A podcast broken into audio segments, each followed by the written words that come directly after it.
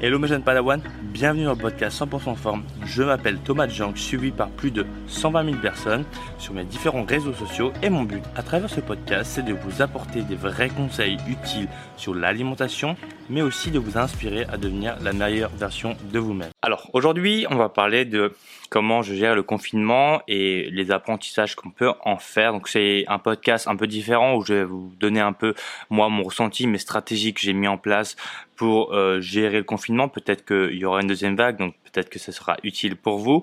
En tout cas, voilà, je vais vous donner un peu plus de moi-même. Encore une fois, je vous remercie à tous pour toutes les personnes qui m'ont mis une note sur iTunes. Ça m'aide énormément à promouvoir ce podcast. Donc si tu ne l'as pas encore fait, n'hésite pas à le faire. Ça te prend une minute et moi, ça m'aide énormément. Alors, le confinement, le coronavirus, c'est euh, quelque chose qui bah, n'était pas prévu.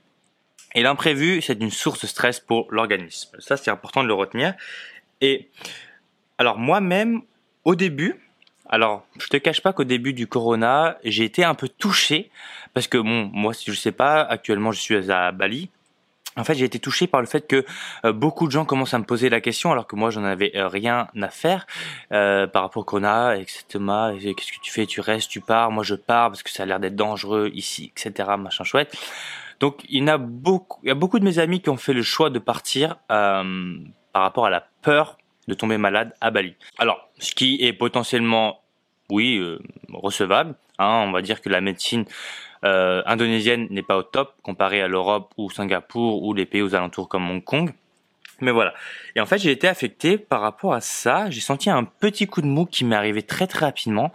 donc je me suis senti un peu plus, un peu moins motivé un peu plus fatigué, moins d'envie de, de travailler. Et après, bon voilà, après coup, j'ai fait ce que je fais d'habitude, donc euh, je me suis recentré, j'ai réfléchi, j'ai travaillé sur moi, parce qu'en soi, oui, c'est vrai que euh, bah, c'est stressant, on ne sait pas, on a peur, on a peur d'être malade, on a peur de mourir, etc. Et en fait, là, dans ce moment-là, en fait, on en revient à la base pour moi, qui est euh, que avoir peur, c'est pas bien. Dans le sens où, alors oui, la peur, c'est euh, bon, quand on prend une voiture, quand on prend une moto, quand on marche dans la rue, on a toujours euh, la possibilité de mourir. Et par rapport à la maladie, c'est pareil. Quand toute la journée on mange n'importe quoi, on ne bouge pas, etc. Eh bien, tout ça, ce sont entre guillemets des, des potentielles causes d'une mort prématurée. Maintenant, euh, ce que j'aimerais, ce que j'aimerais dire en fait, c'est que plus on va être assujetti, plus on va regarder ce genre d'informations-là, plus en fait ça a tendance à augmenter le stress que nous on va avoir. Parce que la, peur de mourir, c'est quelque chose de très stressant, et c'est pour ça qu'il y a énormément de gens qui ont commencé à stresser, qui ont commencé à devenir très anxieux, euh, même si de base certaines personnes sont très anxieux. Et ça en fait, ça a été alimenté par les réseaux sociaux, par euh, la télé, par la radio, etc. Et en fait, ce qu'il faut retenir, c'est ce que j'applique vraiment dans ma vie en général, c'est que j'applique la, ce qu'on appelle la diète médiatique. En gros, c'est le fait de choisir vraiment les informations qu'on écoute. Et en fait, par rapport au corona, alors ça va paraître un peu euh, hard, mais encore une fois, ça reste mon euh, mon point de vue, mon état d'esprit par rapport à ça. Mais qu'il y ait 10 000, 20 000, 30 000, 40 000, 50 000, 1 million de morts, en soi, ça m'importe peu parce que je ne peux rien y faire. Je ne peux rien y faire. Et ça, c'est le mot qui est très important à retenir, c'est que, mis à part rester chez toi, bouger le moins possible, respecter les règles, tu ne peux rien y faire. À partir du moment où tu ne peux rien y faire, ça va être très important de pas stresser par rapport à des choses dont tu n'as pas le contrôle. Donc en fait, on a ce qu'on appelle un cercle de contrôle intérieur et extérieur. Donc le contrôle intérieur, ça va être toutes les choses qu'on peut contrôler nous-mêmes, et le cercle extérieur, ça va être toutes les choses qu'on ne peut pas contrôler. La météo, oh il fait moche, oh là là, il fait froid, oh euh, je sais pas, euh, Macron était élu, oh Obama, machin, etc. Trump, enfin bref, c'est des choses où on peut avoir une petite influence, mais pas énormément. Et en fait, ce qu'on remarque, c'est que la plupart du temps, certaines personnes se préoccupent trop des choses qui ne peuvent pas vraiment influencer donc le cercle extérieur. Et ça, en fait, c'est une source de stress. Parce que si, euh, bon, le corona, on prend l'exemple, qu'est-ce qu'on peut y faire Qui ait moins de morts ou pas, en fait, à part ne pas bouger et dire à ses proches de d'éviter de, de sortir bah, on peut pas y faire grand chose. Donc le fait de regarder tous les jours les informations pour voir quel est le pays où il y a le plus de morts, euh, la courbe, comment elle monte, faire ses propres théories du complot, etc. En fait, c'est une source de stress énorme pour le corps, l'incertitude de ne pas savoir quelque chose. C'est horrible pour le pour l'être humain. On veut tous avoir une récompense immédiate, on veut tous savoir dès maintenant. Euh, si je dis à quelqu'un de ne pas cliquer sur cette vidéo là, il y aura il y, aura de fortes chances qu'il veuille cliquer parce qu'on a toujours cet état d'esprit de contradiction entre guillemets. On a toujours envie de savoir.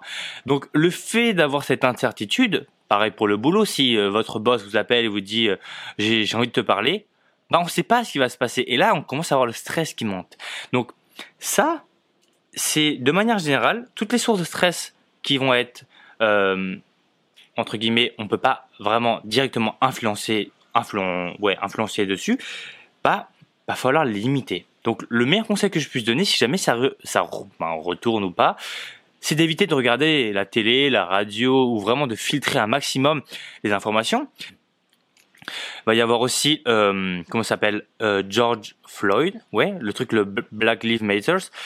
Euh, pareil, ça on peut, on peut revenir dessus. Alors moi j'ai pas regardé, hein, on va dire, je, vais être franc, j'ai pas regardé l'arrestation du, du gars qui qui dit I can breathe, etc. C'est des choses que j'ai entendues, mais j'ai pas envie d'aller voir la vidéo parce que en fait ce genre de vidéo euh, où les gens sont indignés, ça provoque de la colère chez la personne, ça provoque de l'anxiété, ça provoque du dégoût. Si vous voyez par exemple euh, un animal qui se fait tabasser juste devant vous par un être humain et qui le met sur YouTube et qui rigole, bah en fait vous allez être indigné. Et donc vous allez le partager en masse et vous allez en parler à tout le monde et votre colère va monter et ça va être vraiment hyper euh, profond en vous et ça va vous rester pendant deux trois jours, même une semaine, deux semaines, trois semaines, un mois. Vous allez vous, vous remémorer cette image-là du chat qui se fait tabasser. Et en fait, ça, bon, ok, on peut le partager, etc. Euh, on peut on peut soutenir la cause, mais néanmoins, il faut éviter absolument de regarder ce genre de choses qui peuvent vous indigner, parce qu'en fait, ça va bah, simplement augmenter la source de stress. Donc qui dit stress dit mauvais sommeil, qui dit mauvais sommeil dit anxiété, qui dit anxiété dit mauvais sommeil, stress, mauvaise alimentation, on a plus envie de manger n'importe quoi parce que quand on est fatigué, on va plus se tourner vers entre guillemets les comment on peut appeler ça la, la base de la survie. La base de la survie, c'est quoi? C'est de manger des aliments qui sont dits caloriques. Plus on a faim, plus on a soif, plus on va se tourner vers les, les, les bases. Euh, quand on a très très soif, on n'a pas forcément envie euh, d'un verre de vodka. Par contre, l'eau, là, ça va coûter vraiment très cher. Pareil pour l'alimentation, si on a vraiment hyper faim, c'est très rare d'avoir quelqu'un qui se dit Waouh, j'ai vraiment envie euh, d'une salade de tofu. Non. Si on fait le choix entre une salade de tofu, une pizza végétarienne, un burger vegan, pour les végétariens par exemple, on va se tourner potentiellement un peu plus vers les pizzas et les burgers. Parce que, bah, d'un point de vue de la survie, on veut des aliments caloriques. Donc ça, c'est important de retenir que le stress, l'anxiété, le sommeil, tout ça c'est relié. Et donc du coup, ça va influencer votre diète, aussi votre entraînement, parce que qui dit fatigue dit entraînement euh, moins efficace, mauvaise récupération. Donc en fait, au final, le confinement, peu importe la situation, peu importe le stress que vous avez, à partir du moment où vous faites rentrer une source de stress extérieure que vous ne contrôlez pas, en fait, ça va influencer toute votre vie. Et ça, c'est vraiment un conseil que qui pour moi est très important, c'est à partir de ce moment-là, il va falloir se concentrer, il va falloir se recentrer pour se dire, ok, il est mort, ok, le corona c'est dangereux, ok. Maintenant, qu'est-ce que je peux y faire? Rien. Donc on va laisser, on va essayer de se concentrer, oh, je ne sais plus parler, on va essayer de se concentrer sur autre chose, des choses qui peuvent euh, potentiellement apporter plus de positif. Euh, comment toi tu te sens, euh, ta famille, tes amours, ton travail, peu importe, mais vraiment de se tourner plutôt vers des choses qui sont positives, qui vont t'apporter plus de joie, qui vont changer ton état justement de stress. Et moi, je l'ai remarqué, hein, vraiment, euh, été le premier touché. Bon, bien entendu, comme je connais toutes ces techniques-là, bah, tout de suite, j'ai réussi à l'appliquer. Mais néanmoins, les deux premiers jours, je te cache pas, enfin, je vous cache pas que j'ai été pareil. Mais après, j'ai tout de suite coupé la télé, je me suis tout de suite enfermé dans une bulle pour vraiment être hyper hermétique par rapport à ça et de limite en fait en rigoler. Alors oui, c'est pas forcément bien, etc. Ça peut être mal vu, mais euh, j'essaie de, en fait, j'essaie d'avoir les bons côtés euh, du Corona. Alors bien entendu, ça reste ma vision pour essayer de dédramatiser tout ça, mais si je prends l'exemple du Corona, moi, ça m'a permis d'avoir une villa à 6 millions au lieu de, de 10 millions, voire 15 millions. Donc 6 euh, millions, c'est en gros 400 euros. un peu moins même. Ou même que là, les restaurants dans lesquels je vais, il y a souvent des moins 30%, moins 20%, parce que tout le monde a déserté Bali, et donc plutôt cool pour moi en fait finalement le Corona.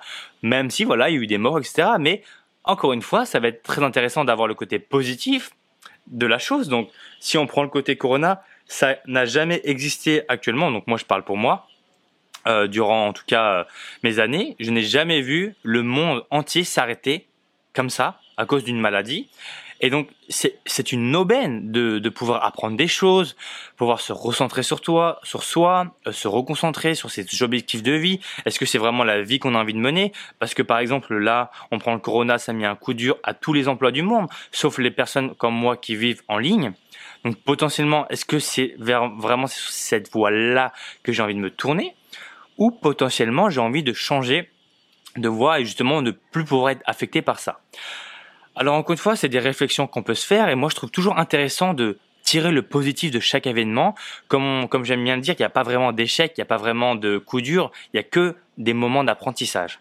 Donc, que ce soit le corona, un cancer, euh, la mort d'un proche, enfin peu importe, il y a toujours quelque chose à tirer. Potentiellement, la mort d'un proche peut-être vivre plus dans l'instant présent.